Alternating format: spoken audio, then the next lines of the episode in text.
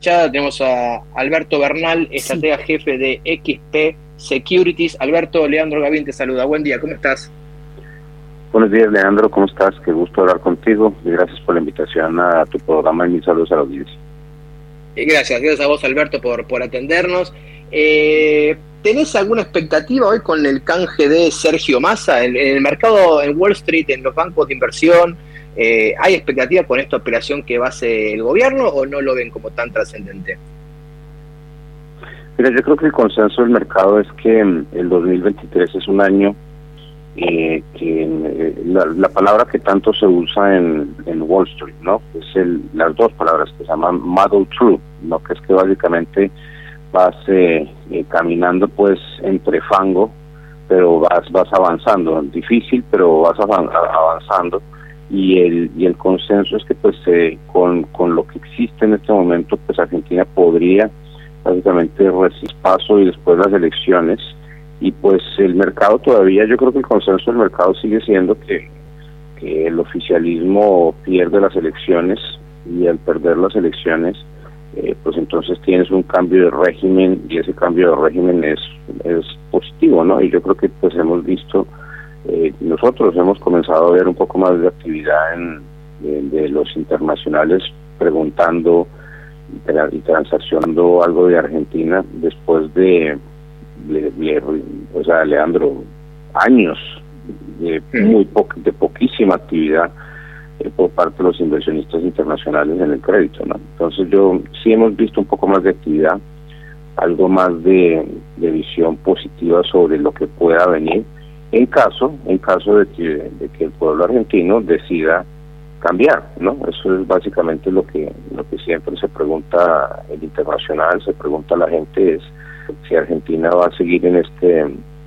pues en esta situación complicada desde el punto de vista de la política eh, con con el mismo liderazgo básicamente con el kirchnerismo eh, en el poder o, o, si va a buscar un cambio eh, para mejor en las próximas elecciones. Mm. Ahí, Alberto, eh, obviamente, digamos, eh, pareciera que, bueno, es una, esta es una elección en donde la oposición, digamos, por el resultado económico que está teniendo el gobierno de Alberto Fernández, debería ganar con más o menos algún tipo de, relativa este, facilidad. Por lo pronto hay mucha interna dentro también de la oposición, con lo cual eh, todavía hace un poco difícil ver quiénes son los quiénes van a ser los candidatos que están este, polarizado va la cosa. Eh, para el mercado es fundamental que del lado del gobierno, del oficialismo, el candidato sea Sergio Massa, que es un poco más moderado, o da igual porque igual la, la apuesta que el kirchnerismo pierde. Digo porque por ahora parece que el ministro de Economía eh, sería candidato solo si los números más o menos le dan, y la realidad es que la inflación del 6% mensual lo pone en una situación bastante compleja en donde, bueno, mucha gente obviamente no lo va a querer votar y dentro del oficialismo va a perder este un poco de, de, plafón. Eh, o sea, el mercado ve un masa versus oposición como algo que pueda generar un, buen clima de negocio para Argentina porque el resultado puede llegar a ser este, medianamente parecido en lo positivo o cómo lo están viendo. Pues yo creo que para el mercado sí es, sí es importante, digamos, eh, uno de los de los escenarios que en mi opinión son son son mejores. Es el escenario que vaya pues eh, eh, el candidato un candidato fuerte de la oposición como dices tú después de que haya unas internas y pues haya haya algo de cohesión por parte de la pues de la oposición eh, que haya apoyo después de esa interna para que no vaya pues mucha gente para que no vaya demasiado atomizada pues la la, la, oposición y que por el lado del oficialismo vaya una persona lógica y pues la, la persona más lógica desde el punto de vista de Wall Streat sigue siendo Sergio Massa, ¿no? O sea, Sergio Massa lo conoce todo Wall Street, eh, lo respeta. Eh, Sergio Massa es una persona que entiende básicamente la relación que existía, que, que, que debería existir entre el país y los mercados internacionales. Y, y entonces en ese sentido yo sí diría que, que si va a Massa es una, una noticia positiva. ¿no? Massa es una noticia positiva, incluso si este, va, digamos, con el paraguas de Cristina Kirchner, digo, teniendo la experiencia de que Este, Alberto Fernández también, cuando se postuló, se postulaba como un, este, un peronista moderado y después, bueno, quedó este, sin casi poder gobernar porque se peleó con la vicepresidenta. ¿Eso también tiene algún tipo de peso? Ah, pero yo creo que de todas maneras el, proceso, en caso de que él vaya, eh, que también va a haber una, una interna ahí de, parte del oficialismo, pues en cierta forma el, el, kirchnerismo va a tener que estar ahí adentro también. Mm. Eh, eh, Alberto, ¿tú crees que eh, se está armando el famoso rally electoral de la Argentina? ¿O cómo imaginas que pueda llegar a ser? Te vos decías recién que hay un poquito más de, interés, se pregunta más por, por los activos del país. Lo cierto también que en el último tiempo, este, el año pasado, los, los bonos a partir de, octubre empezaron a recuperar bastante fuerte, también bueno, con la llegada de masa, las acciones también vinieron recuperando mucho. ¿Cómo, cómo te imaginas, si es que te imaginas un, rally electoral este, en algún momento de este año?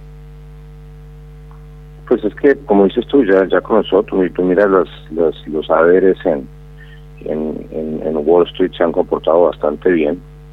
Aunque yo, yo personalmente te digo que comparando eh, lo que he visto hasta ahora con, con, la, con lo que se vio en la Argentina cuando se veía ya más probabilidad de que Mauricio Macri fuera el presidente, eh, no es comparable.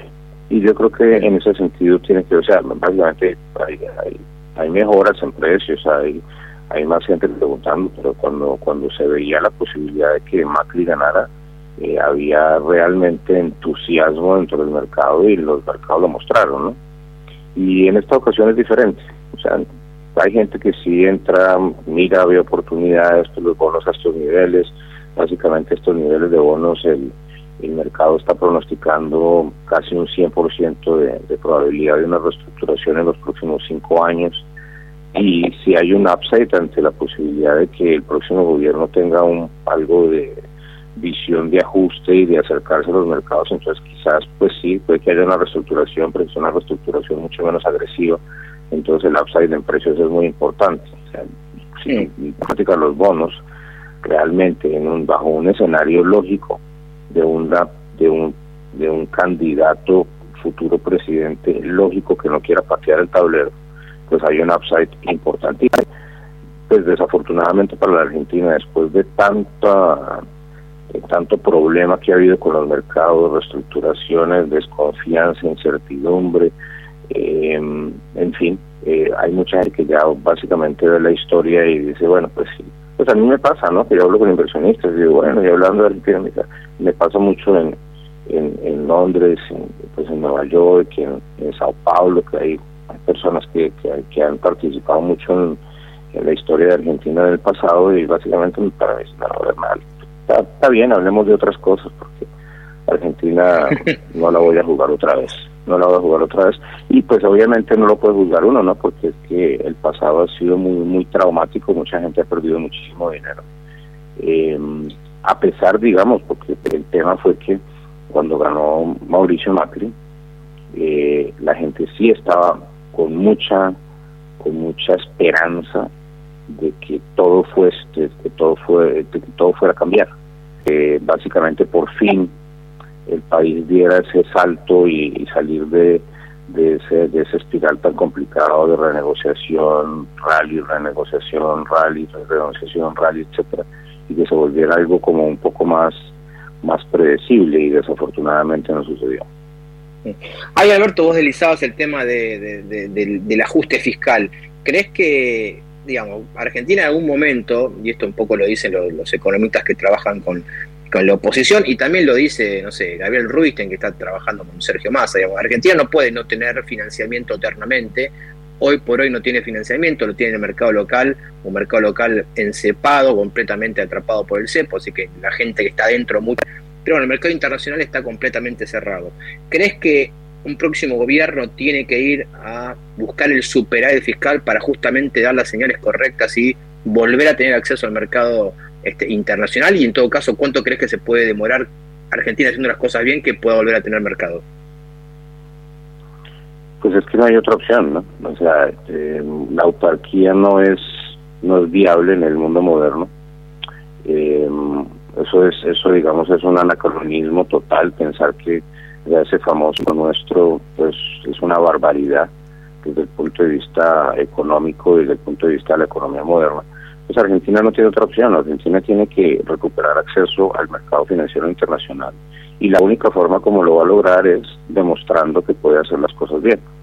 Y el mercado no va a cambiar de opinión hasta que no vea un superávit genuino y sostenible y eso lo, la única forma de lograr eso es a través de política económica muy eh, muy seria eh, con una intención clarísima de llegar a, a una capacidad para reducir eh, la tasa de deuda contra PIB de forma genuina y la única forma como llegas, llegas a eso, y esto es simple matemática, mi querido Leandro, es a través de, de un superávit fiscal primario sostenido.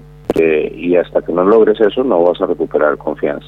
Ahora, cuando el mercado, si llega a haber una, una elección de una persona seria, que mande un mensaje serio, que tenga el apoyo de los de los de las entidades multilaterales globales, eh, que ponga a un ministro de Hacienda eh, con credibilidad y que se demuestre un plan fiscal a largo plazo sostenible, pues la cosa comienza a funcionar muchísimo mejor y Argentina y, ahí comenzamos comenzamos a tener más más relevancia o comienzan a tener más relevancia los comentarios que siempre hacemos los analistas que seguimos a Argentina cuando queremos dar una historia mucho más positiva que es el, futuro del litio en Argentina el futuro de hidrocarburos en Argentina.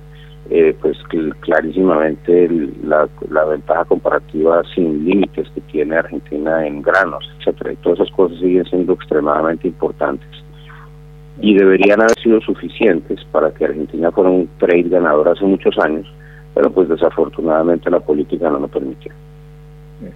La última, Alberto, tiene que ver con este, bueno, la situación obviamente cambiar en la Argentina, digamos, entre parche y parche más o menos intenta eh, ir llevando la cosa. Ya la oposición está avisando que no va a poder sacar el cepo este, eh, rápidamente si es gobierno a partir de diciembre de este año. Eh, obviamente el cepo te limita no solamente en términos de crecimiento, sino en términos de, este, obviamente, generar inversiones, porque, digamos, si el dinero entra y a un tipo de cambio ficticio, después para salir es, es mucho más caro, digamos, esto te, te genera muchas complicaciones. Este, ¿Crees que Argentina tiene que ir también rápidamente, aparte de un superávit fiscal, un sinceramiento y, e intentar unificar lo antes posible el tipo de cambio? ¿O se puede sostener el ajuste fiscal e intentar que la brecha con esas señales vaya bajando un poquito y aunque se demore, este, se puede generar, este, que se demore, digamos, poder unificarlo, este, eh, puede llegar a ser este, viable como política? ¿O habría que ir directamente a, a sea como fuera, intentar unificar? Pues mira, Leandro, yo, yo mirando hacia atrás, yo creo que uno de los principales errores que cometí yo como analista, de que sigue muy de cerca Argentina, es haber aplaudido la famosa gradualidad con la que se con la que entró el presidente el, el, expresidente Mauricio Macri al poder. Me acuerdo del discurso de la gradualidad y de lo que era viablemente pues, lo que era políticamente viable en ese momento. Y yo me acuerdo y tú has leído lo que yo escribo hace mucho tiempo, me acuerdo de escribir perfectamente, dice, sí, este es el camino, es importante que haya un, gradualidad en las políticas para lograr que, la política le permita ese, al gobierno seguir adelante con el ajuste. Yo creo que ese es el peor error que he cometido yo. Eh, porque yo debería haber dicho, no hay espacio para la gradualidad. Desafortunadamente, te lo digo como persona que adora Argentina y que llevo 22 años siguiendo la Argentina de cerca y que muchísimas veces a la Argentina, miles de amigos a Argentina. Argentina hoy en día no tiene el beneficio de la duda, no la tiene. Eh, y desafortunadamente cuando tú perdiste el beneficio de la duda, lo único que funciona es el delivery, ver para creer, porque aquí no hay confianza. Entonces, si en mi opinión si el próximo gobierno quiere sacar a Argentina de esta espiral tan complicado, aislar los problemas inmediatamente, así sea extremadamente duro, porque no hay otra opción.